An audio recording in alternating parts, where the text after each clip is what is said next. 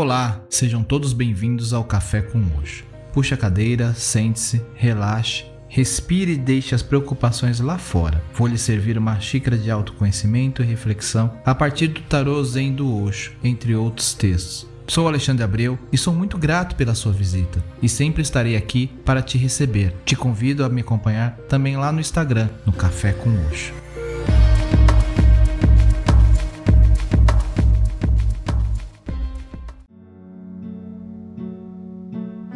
Olá, tudo bem com vocês?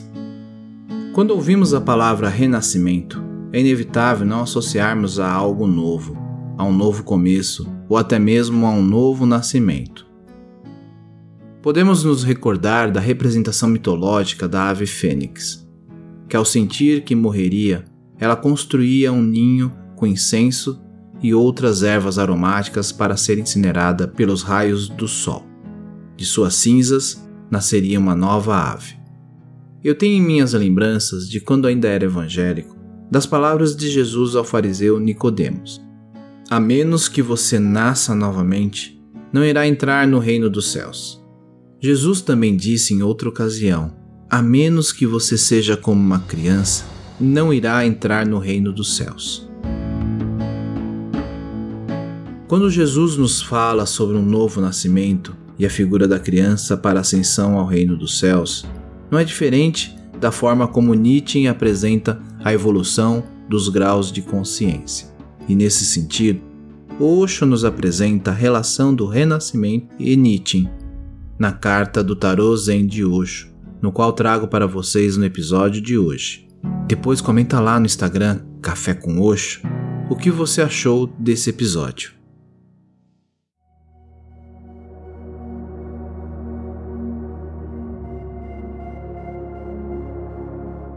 Segundo Zen, você vem de lugar nenhum e vai para lugar nenhum.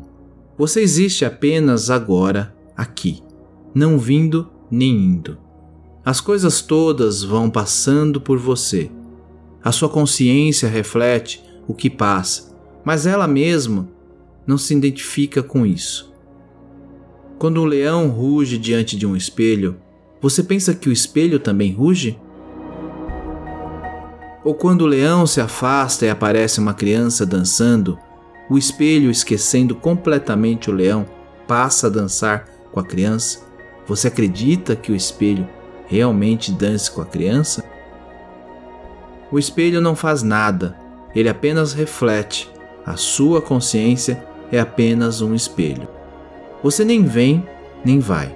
As coisas vêm e vão. Você se torna um jovem, você fica velho, você está vivo, você está morto.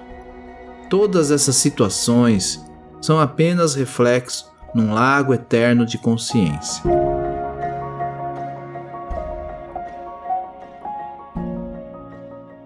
O link para a imagem da carta está disponível na descrição desse episódio. Acesse para acompanhar. Esta carta representa a evolução dos graus de consciência do modo como é descrita por Nietzsche em seu livro Assim Falou Zaratustra. Ele fala dos três níveis: camelo, leão e criança. O camelo é sonolento, entediado, satisfeito consigo mesmo, vive iludido, julgando-se o cume de uma montanha, mas na verdade preocupa-se tanto com a opinião dos outros que quase não tem energia própria. O camelo pensa que é autônomo para obedecer, pensa que fez suas escolhas, mas qual o seu espaço para escolher? Pensa que desejou assim. Confunde sua força com a mansidão e o medo. Sim, o camelo é muito forte. Podemos ver em suas costas marcadas pelo peso, recurvadas por carregar todos os valores que lhe foram impostos. Como ele consegue? É impressionante notar sua força mas horrível perceber como ela é mal empregada. Emergindo do camelo, aparece o leão. Quando nos damos conta de que temos estado abrindo mão da oportunidade de viver realmente a vida, passamos a dizer não às demandas dos outros. Nós nos apartamos da multidão, solitários e orgulhosos, rugindo a nossa verdade.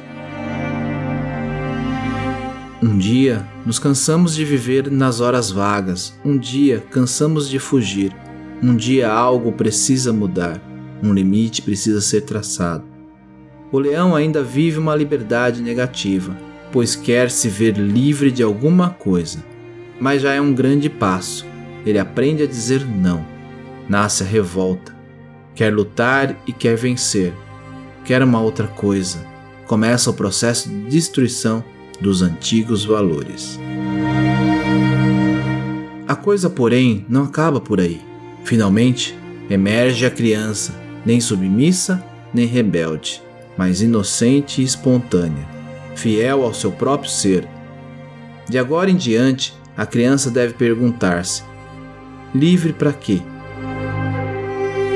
Sim, as crianças são anarquistas por natureza. Nada está acima dela. Cabe então o duro processo de criação de novos valores, um novo modo de vida, uma nova maneira de relacionar-se. Qualquer que seja a posição em que você se encontre nesse momento, sonolento e abatido, ou desafiador e rebelde, tenha consciência de que isso evoluirá para alguma coisa nova, se você permitir. Este é um tempo de crescimento e mudança. E assim encerra esse episódio com Nietzsche e Jesus.